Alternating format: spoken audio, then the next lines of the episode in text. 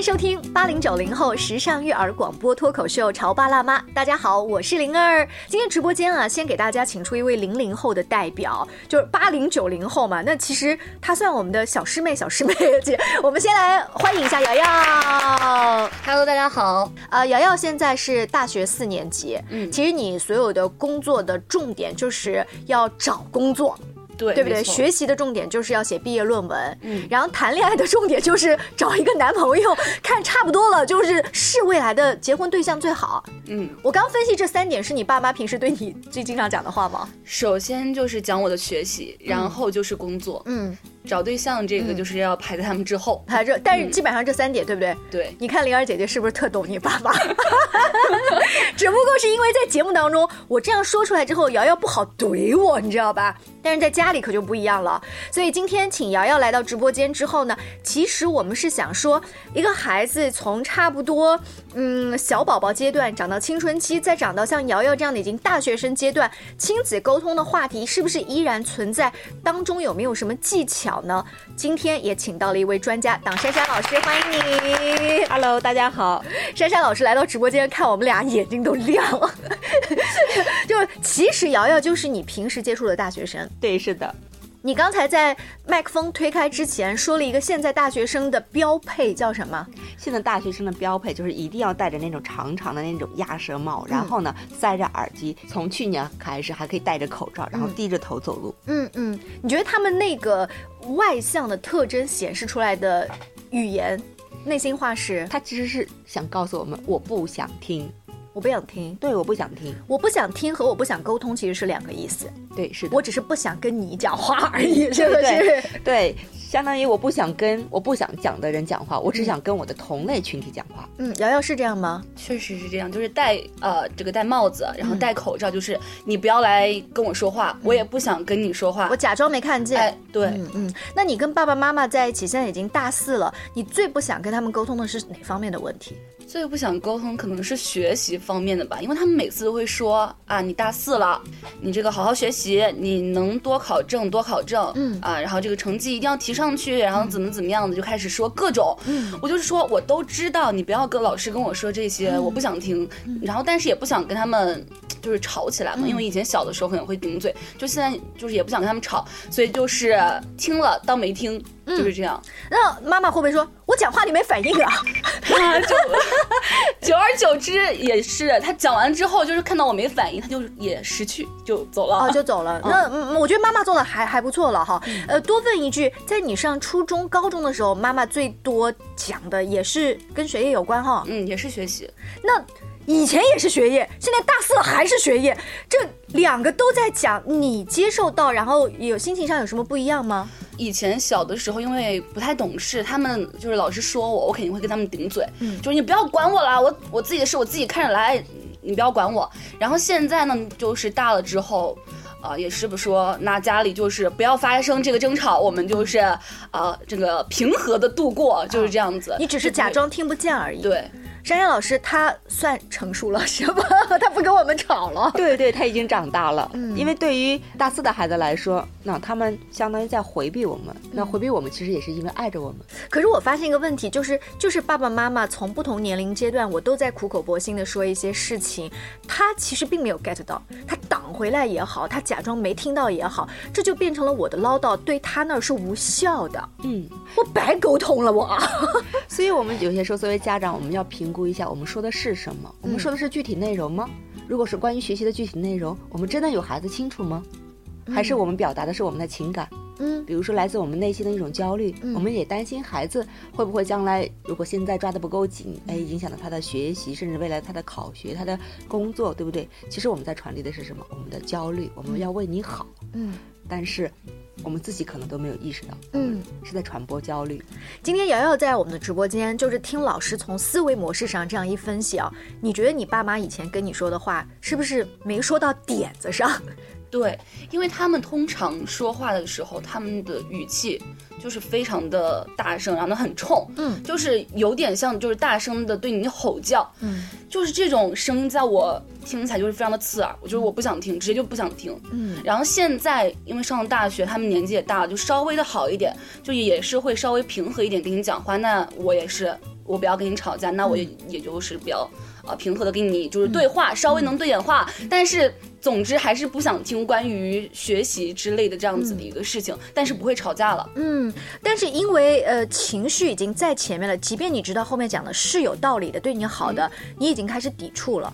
对，没错。嗯，这相当于什么呢？这相当于我们家长在讲我们的内容的时候，嗯，当我们是带着那个情绪出去的时候，就特别容易在孩子的头脑中把这个内容和这个情绪做一个链接挂钩。哦，就相当于打包给了孩子，孩子因为不能接受这里边的情绪，也会不能接受这里边我们说的内容。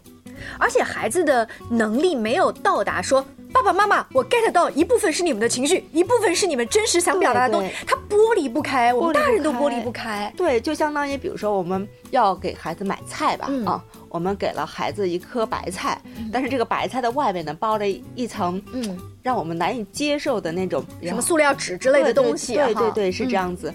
呃，其实那个白菜呢，假设是非常好的一颗菜，但是因为外面包了东西，孩子是不想要的，他会整个白菜扔给你。所以珊珊老师，你的意思是我们要把呃塑料纸剥掉，白菜就是白菜，我们把那个情绪剥掉，真的跟孩子说啊，瑶瑶，我希望你呃多考点证，呃最近观察一下这个就业形势，嘚嘚嘚嘚，是不是好很多？就事儿说事儿，嗯。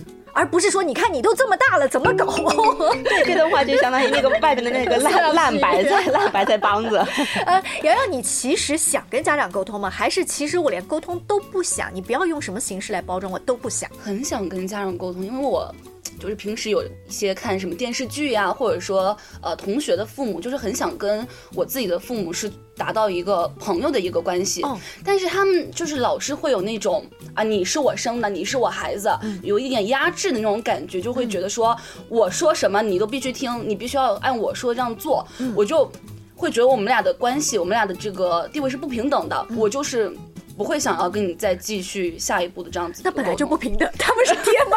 我哎，是 你珊珊老师，我刚刚那个那个想法是不是对？我本来就不平等，我从来没有想过要跟你平等。你后面的台词还没有说，还有很多家长会说，我吃过的盐比你吃过的饭还要多，我走过的桥比你走过的路还要多。对，所以在我的思维模式上，就是我从来没想过要跟你平等，我干嘛还要降低我的身份去跟你平等呢？那这个是不是我的问题？是因为在我们很多家长的心目中有一个。前提假设就是我们沟通的有一个假设，可能我们很多家长没有意识到。比如说，我觉得我比你强大，哦，我懂得你不懂，我是高的，你是低的。很多家长是意识不到这种假设的。嗯，但是我们家长忘记了，我们原来所有的那些经验是建立在过去我们那个时代上的经验，对，并不符合瑶瑶他们这个时代的经验。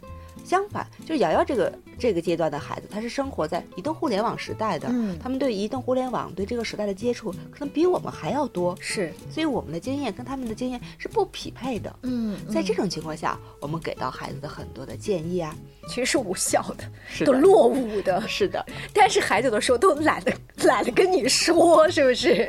呃，刚刚瑶瑶呃透露了一个小信息，说我也想像我身边的某些同学他的爸爸妈妈那样子，那那一些是。什么样的例子？就比如说我的一个室友，他跟他呃妈妈的关系非常好，嗯，就是无话不说，就是呃在学校里发生了什么事儿，他可以。马上就发微信跟他妈妈讲，他妈妈也就是跟朋友一样来帮他处理学校的事情，然后也会跟我们一起聊天，就是我我都会很亲切的喊他妈妈，就喊妈妈，哦哟，就是非常好，非常的亲切，然后就是跟就是像同龄人一样。你你你能给我们举个例子，比如什么样的事儿，他妈妈怎么回应，就让你觉得像朋友了呢？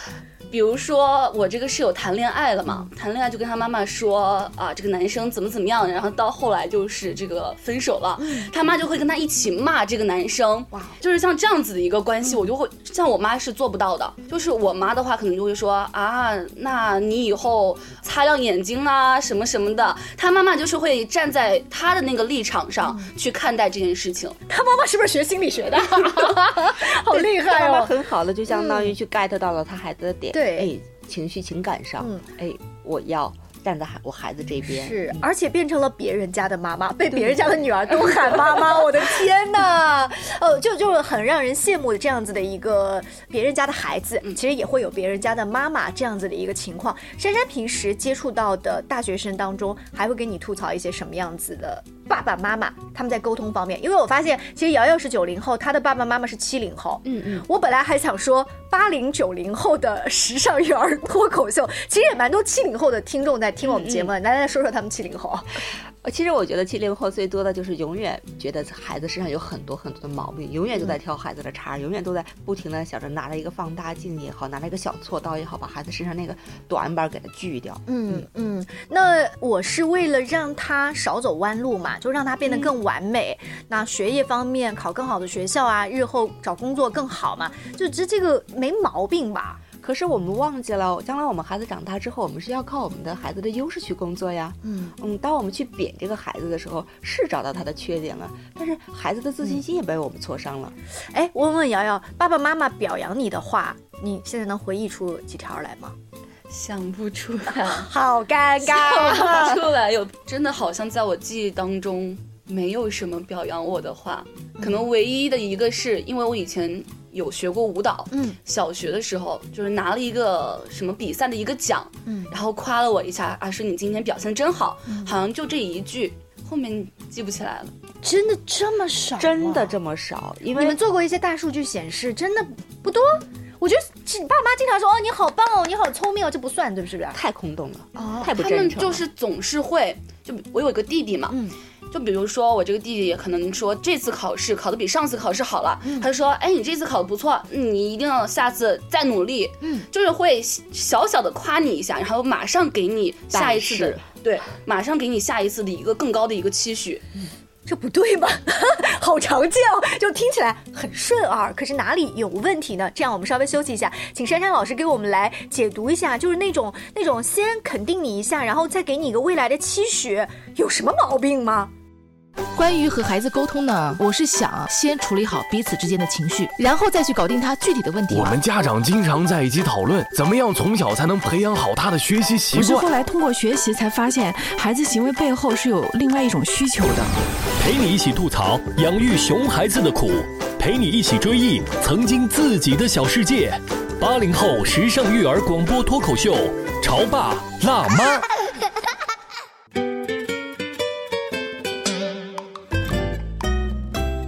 稍微休息一下，欢迎大家继续锁定我们的节目《潮爸辣妈》。今天直播间里，党珊珊老师呃坐镇直播间，当然我们也拽来一个零零后啊大四的瑶瑶，我们一起吐槽了一下她的爸爸妈妈。其实这么多年啊，没有怎么对她有什么表扬哈，一直在强调学业的成功啊什么。哎，小姑娘长得也挺好的，要不是爸爸妈妈当年这么嘚嘚嘚嘚嘚嘚嘚，你能长这么好吗？你知道现在他爸妈听节目就有这种感觉，但是到他弟弟的时候，依然是用这个方法，对不对？考试不错，下一次要再努力。这话的问题在哪儿？珊珊，其实我觉得任何人都知道，重点永远在后半句。嗯，就是相当于我对你还是不满意的。嗯，就是哪怕我们家长不说，但是其实我们的孩子能够很明显的感觉到，嗯，家长在向我们传递的信息就是你还不够好。嗯嗯，那老师就是下次再碰到像我弟弟这样子的一个问题的话，我应该去怎么做呢？其实那个时候我们就可以问弟弟，哎，你这次考的那么好，是什么原因考的那么好呢？哎，你做了些什么？是因为你复习了吗？还是因为你这次检查了卷子呢？这个时候，弟弟可能就会告诉你：，哎，姐姐，我是怎么做的？所以我这次分数，哎，提上来了。那我们就可以去鼓励孩子。嗯，哦，原来你是这样子提上来的，是不是？嗯，去帮助他找到了一个成绩提升的方法，而且他自己总结出来的。对，是来自于弟弟的东西。而下次在考试的时候，弟子就会想到曾经跟你的这段交谈，就会把同样的方法。哎，应用到考试中就可以一步一步考得更好。有的时候父母他言语就是太过激了，之后他的情绪会导致他会动手。哦，的时候我妈就会拍他一下，对，拍他一下。然后我弟他也会跟我妈就这样打回去。但是你现在是相对客观的第三视角，你看到他们这样子的沟通，就你就你觉得谁有毛病吗？谁谁不对吗？我妈经常跟我弟一吵完架就会给我打电话，说我我管不了你弟了，你弟什么翅膀硬了。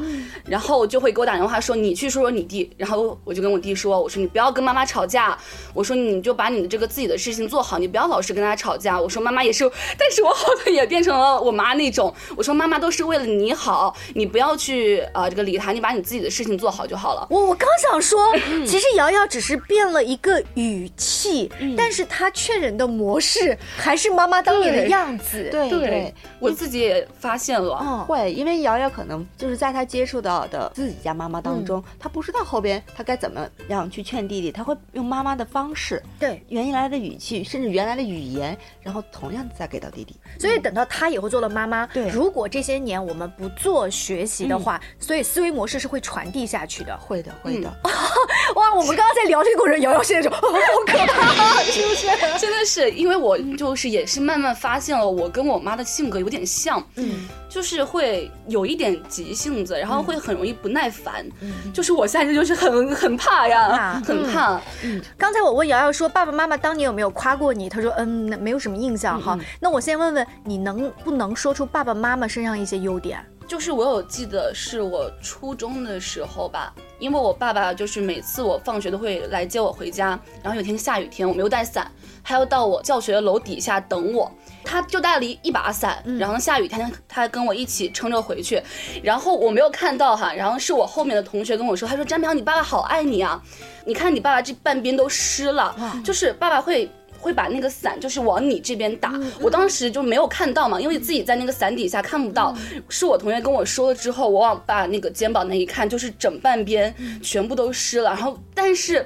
中国人吧，就是比较的害羞，会不好意思跟父母表达自己内心的一个情感。就是当下我很感动，但是也一直没有跟我父母说过我自己内心的一个情感，就是很爱他们，但是又不好意思去说。这期节目我们截这一半段 给爸爸听一下。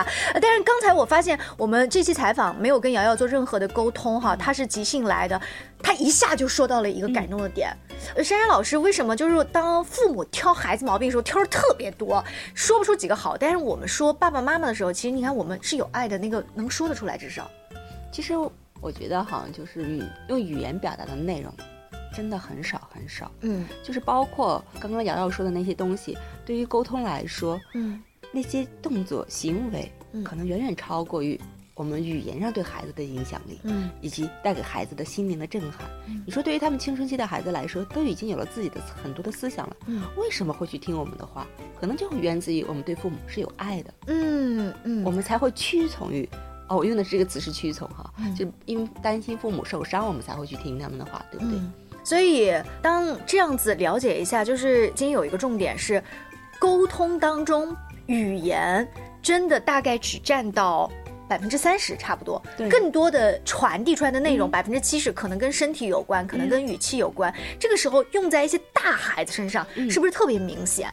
是这样子的，因为越大的孩子，他可能越有他自己的思想，有他自己的行为方式。这个时候，其实我们家长要做的就是慢慢的放手，嗯。去信任他们，嗯。就相信他们，哎，能够做得很好，嗯。这是一点。那第二点就是，我们很多时候对孩子一些爱的行为啊，嗯哪怕什么话都不用说，只要有爱，那孩子就会考虑到、顾及到我们的感受，那孩子就知道，哎，该做些什么事情。是瑶瑶，你现在希望呃，以你现在的年纪啊，和你看对弟弟的帮助来说，呃，爸爸妈妈做哪一些沟通是你们喜欢的？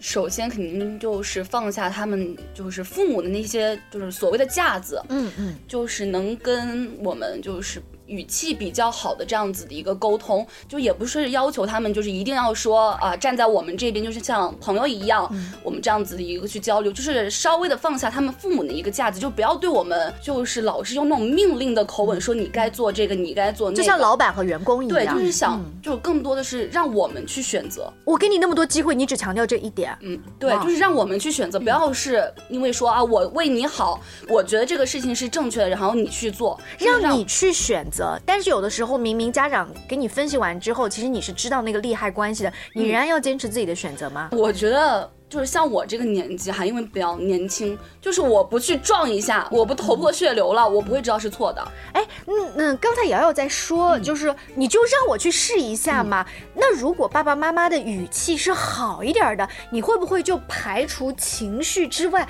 真的去听他的分析，遵从他帮你做的选择？只站在我这边的话，我我是会的。其实我我在想哈，就是我们家长给到孩子的家庭教育要像什么呢？我们就是一个超市，我们可以帮着孩子非常客观的做一些理性的分析，但是决定权还是要交给他们，因为第一，这是他们的人生；是第二，我觉得有些时候我们要相信他们。呃，我们培养他们这么多年，对不对？相信他们会做出有利于自己人生发展的一个走向。嗯哦，不会拿自己的生命去乱撞的。那第三，我觉得该吃的苦，呃，该受的挫折，恐怕还要他们自己来试。是，呃，前两天我跟一个朋友聊天，他们家生活在美国哈，青春期的儿子跟爸爸叫板，然后这个爸爸呢就说，你要不就跟我好好说话，学会你讲话的语气，你要不就自己做午饭，自己带便当到学校，你二选一。最后这个青春期的儿子说，我选第二个，我自己做便当。可想而知，他做的便当非常非常难吃，然后他妈妈也不介入。大概一个星期之后，这个孩子死乞白赖的 啊跑来求和了。然后那一刻，我忽然在想一个问题，就是这个孩子一他尝试了一个星期，我自己做便当这件事情，我能做成什么样？第二就是我要去求和的话，我要去用什么样的语气跟别人交流，对不对？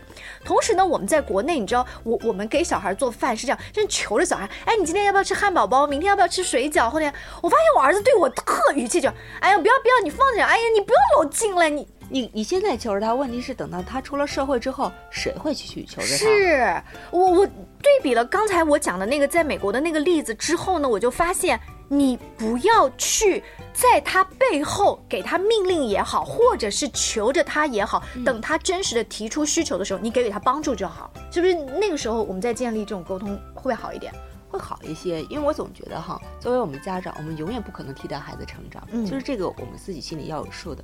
我们之所以去命令孩子也好，去跟他沟通也好，无非是觉得，第一我们知道的多，第二我们不想让他们走弯路。嗯，但是有些时候走弯路的过程，其实它就是一种成长的过程。你走弯路你开心吗？瑶瑶？当然有后悔，但是是我自己的选择，我不会怪别人。嗯，如果就让我去遵从父母的这样子的一个决定，我会觉得不甘。就是如果说我当时听我自己的，选择那条路，那会不会好？就可能会怨恨父母，就是那这样子。你的那个不甘心，后来跟爸爸妈妈聊起来的时候，他们会不会有一种就是 就是事后哈，就是你看当时我就跟你这样讲这样讲，但是你越听到这个语气，是不是越生气？虽然最后的这个结果嗯是不好的，是错的，但也是我自己的选择。就是我还是他是矛盾复杂的这个时候。对其实这个时候你知道吗？我们家长什么都不说，嗯，就是最好的。为什么？就陪着他就好了。对，就陪着他，静静的陪在他身边。因为当我们什么都不说的时候，反倒是他内心会反思、会思考的时候。嗯对我们一旦说了，他们有可能会逆反。呃，就就抵触，哎对不对？对就是那你当时干嘛不早说，或者你干嘛用那样的语气说，或者就是我就这么着了，怎么着？他们他们会嘴硬。对 哎呀，呃，今天请瑶瑶来到我们直播间，大家用一个大姐姐的这样子的一个成长的一个经历，我们来看一下，现在我们的听众当中还有一些小朋友，呃，幼儿园低龄年段，那我们怎么样从这个时候就开始做调整？亲子沟通当中，呃，珊珊老师曾经在直播间强调过一点，就是思维模式其实是走在沟通之前。嗯，这思维模式怎么建立呢？你要花时间先跟孩子聊啊。对对对，对？吧？然后聊的时候你要注意，比如说你说的是具体的内容，而不是情绪。你听话，你能不能听到重点？你听话，你能不能听到一些逻辑主线？你听话，你能不能够抓住人家的潜意识等等哈？那这个才是你平时自己父母要去修炼的。对，这也是我们平时在我们咨询室里面要带着那些呃亲子沟通不畅的，或者是小孩儿，比如说在人际交往的时候出现很多问题的小孩儿来帮他们来拆的。嗯要把这个模型给它拆出来。嗯而拆的关键就是在，就像我们今天跟瑶瑶这种互动的过程中，嗯啊，你说发生的每一件事、每一句话，其实我们都要从背后去找到你在沟通过程当当中属于你孩子的一个模型。呃，我很好奇，这期节目已经到尾声了哈，播出的时候你敢转发链接给你爸爸妈妈吗？不太 考虑一下，你你不太敢，不太敢不太敢的原因是，就是他们虽然说也不会骂我吧，但是可能有意无意的就会说我两句，我瑶瑶不想要听这些。瑶瑶其实还是爱着她的爸爸妈妈的，嗯她怕破坏关系，怕妈妈接受不到。我就很好奇，你说瑶瑶现在呀，忽然就是接触到这样子的一种思维模式，说哦，原来问题在这儿，我什么时候再跟爸爸妈妈去沟通的时候，我就要点了，对不对？我就要自己调整了。包括他在看弟弟被骂的时候，他可能就想也去帮助做这个和事佬，帮助弟弟做成长了。其实我觉得今天瑶瑶来，她会有一个收获，就听到我们这样的一个沟通方面的思维模型过后呢，就是下次再跟妈妈之间再去沟通对话的时候，他就能够快速的识别到，诶，妈妈在给我说的是什么？妈妈给到我的是妈妈的情绪，那我是不是就可以在情绪上去安慰一下妈妈？我可能什么都不要说，就拍拍妈妈就好。那如果妈妈给到我的是内容，那我们就思考一下，妈妈给到我的内容是不是符合我现在的学习工作的需要？诶，这样子可以互换一个内容方面的东西。所以一旦我们清楚了这样的一个思维模型过后，我们会发现我们的孩子会实现真正的一种成长。非常感谢瑶瑶还有珊珊老师来到我们的直播间。更多关于亲子育儿、两性沟通的话题，也请大家持续关注《潮爸辣妈》。下期见，拜拜。